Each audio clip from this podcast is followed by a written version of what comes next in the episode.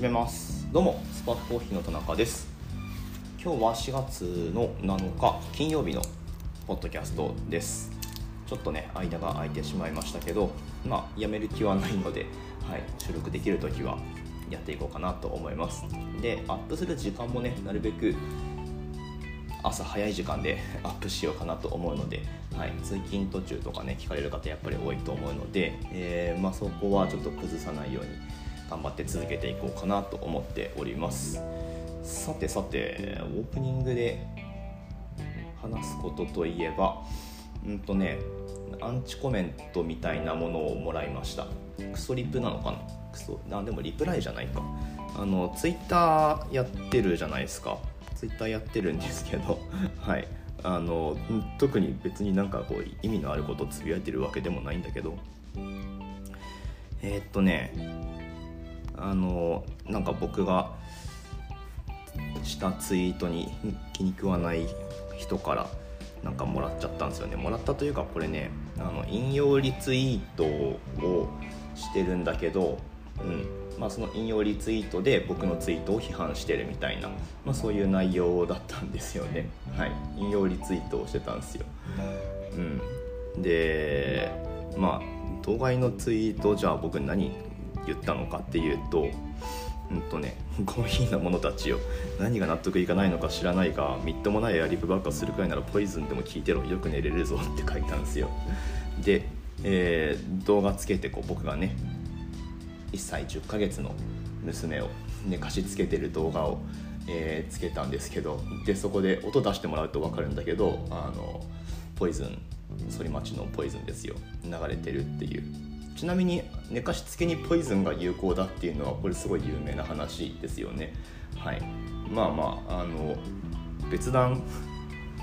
でも見る人にとってはなんかこうなんだろうな。ななんか刺さる感じがするんでしょうね。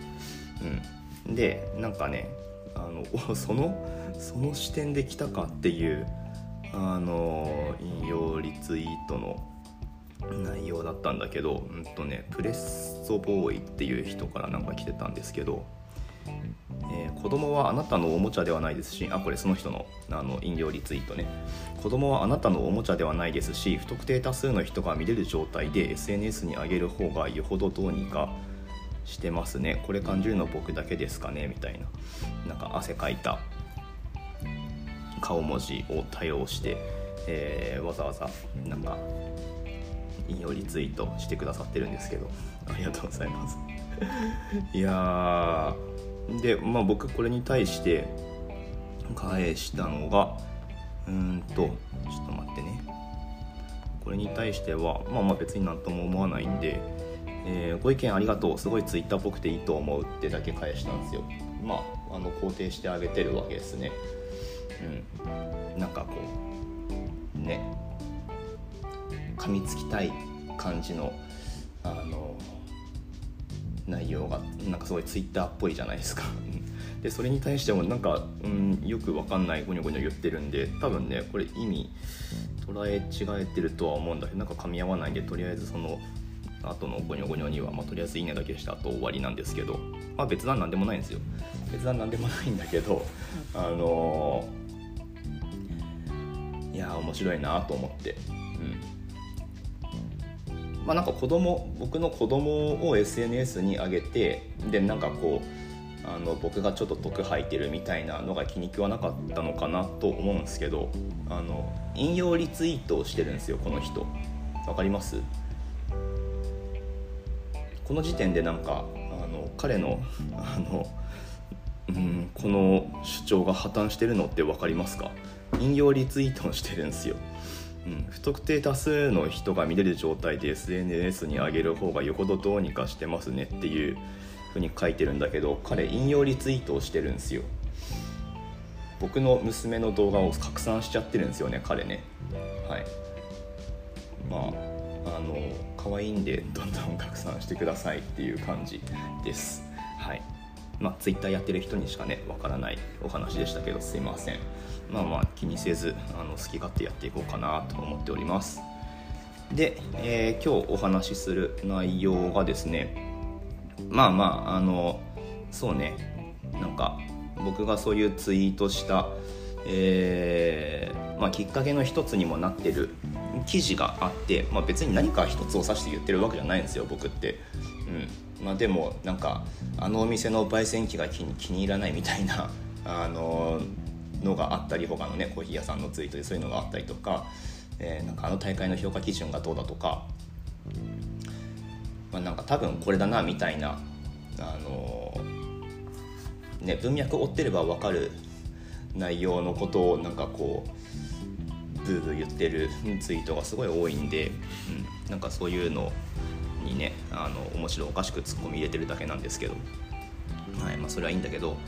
えっと、コーヒーコレクションですね、はい、コーヒーコレクションっていうコーヒーのイベントがありまして。でえっとそれの審査会がねあの事前に行われる。でおなじみの、まあ、そういう特徴がある、えー、コーヒーイベントです。出店するのにあの審査が必要なんですよ。で、えー、今年はそのカテゴリーが分かれててイノベーション部門とナチュラル部門とえー、ウォッシュド部門。これコーヒーの生成方法ってやつですけど、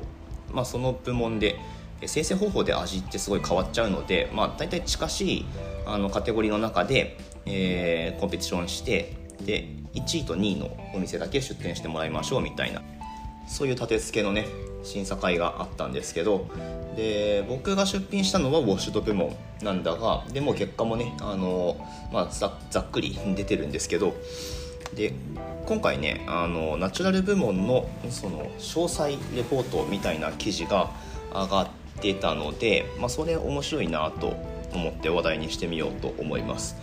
で、まあ、その前にあったイノベーション部門の方もねこれあの記事として読み物としてすごい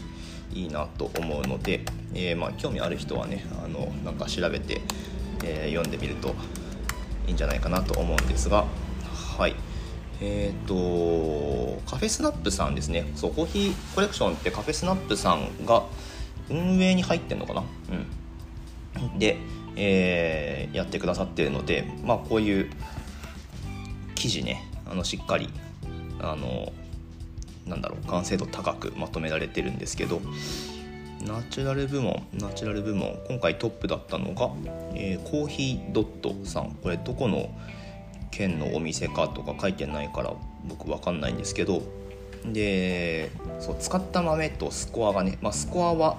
えー、例えば1のスコアだったら252.75とかって書いてるんですけどこれあれだよね3人のスコアの100点満点のスコアの合計ってことになると思います。はい、でそのコーヒードットさんナチュラル部門で見事1位を取った、えー、ロースターさんですけど使ったのがパナマアウロマールという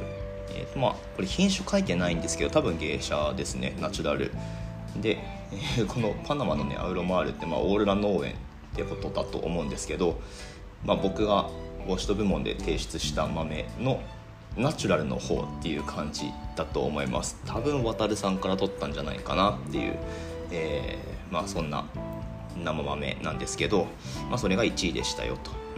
うん、で、えー、ざっくり順を追っていくと2位がコッポリドーナツさん。コロンビアファンマルティンシドラ、えー、3位フィルターサプライさん。エチオピアタミルタデッセムラゴ。4位コーヒーと朝食さん。えー、っと使った豆がエチオピアタミルタデッセアンダースクリーン、えー、5位これ読めない。ギュルギュルユニ。すいません。こういうの人読めない、えー、エチオピアタミルタデッセムラゴ6位オブロスコーヒーさん、えー、エチオピアタミルタデッセムラゴ7位アバウトアスコーヒーさん。前回チャンピオンですね、えー、エチオピアタミルタデッセムラゴ8位コーヒーロースタリー中地。コスタリカハシエンダーコペイ、えー、9位ハゼルコーヒーさん。ハゼルコーヒーさんは前々回とかのチャンピオンかな、えー、ガテマラエルインヘルト。これなんだろう？愛大文字の愛かそれともえっ、ー、と1かな。わかんない、えー、10位サワラコーヒーさん。エチオピアタミルタデッセムラゴはい。エチオピアタミルタデステムラゴって何回言いました？僕 5回くらい言ったよね。10位トップ10のうち5ロースターがこの全く同じおそらく全く同じロットでで、まあ、もう一つタミルタデッセっていうエチオピアのその生産者の豆はもう一個入ってるので、まあ、6ロースターがこのタミルさんのエチオピアのナチュラルを使ったっていう、まあ、すごい蓋開けてみたらこんな結果になりましたよと。うん。いや面白いっすね。まあすごい小さな世界だと思うんですよ。このコーヒーコレクションに出品してくるコーヒー屋さんって。もちろんコーヒー屋さんなんてもう本当にねあのたくさんあるのでここに出品してるお店がもちろん全部じゃないっていうのは、まあ、重々踏まえた上での本当に本当に小さな世界の中での話ですけど、まあ、その中でこう生豆が似通ってくるっていうのはやっぱ面白いっすね。うん、で芸者のナチュラルで出してきたのが、まあ、このコスタリカとかグアテマラとかは分かんないけどうんどうなんでしょうね。まあ1位はこれ間違いなく芸者だと思うんですけど芸者ナチュラル。これあの他のロースターさんのやつで飲んだことあるけど、まあ、ちょっとね状態があんまり良くなかったので、まあ、うまく判断はできないんだけど、まあ、この記事にあるようなナチュラルなんだけどすごいクリーンでウォッシュトっぽい感じ。うん、あ粕谷さんも言ってますね。はい。でこのナチュラル部門の審査ってそうそうあの粕谷哲さんと鈴木美樹さんと、えー、畠山大樹さんの3人だったんですけど、まあ、その粕谷さんの評価としてもこのパナマのナチュラルがすごいずば抜けてましたと、うん、面白いですね。えー、まあ焙煎がすごい良かったと、うん、結局ねあのまあ一応これ焙煎の大会だと思うんですよね。うん、で粕谷さんも言ってるけどうんあこれだ。いろんなコーヒーがあるんだなっての思いました。違う、えー、審査にあたっては豆のチョイスの面白さと焙煎のうまさは分けて考えましたと、うん、でもこれ難しいよね。審査員としてはねすごい、えー、まあ、畠山さんもそこ難しかったですよねって言ってますけど。はい。でえー、粕谷さん的には1位のもの以外は割と似た感じが多かったですねっていう。まあこれはそうだよね。あの5個も6個も同じ生産者の豆があるんで、まあ、焙煎若干違うとはいえ、ね、あの全体の方向感っていうのはまあ同じになりがちでしょうから、えー、その印象確かにっていう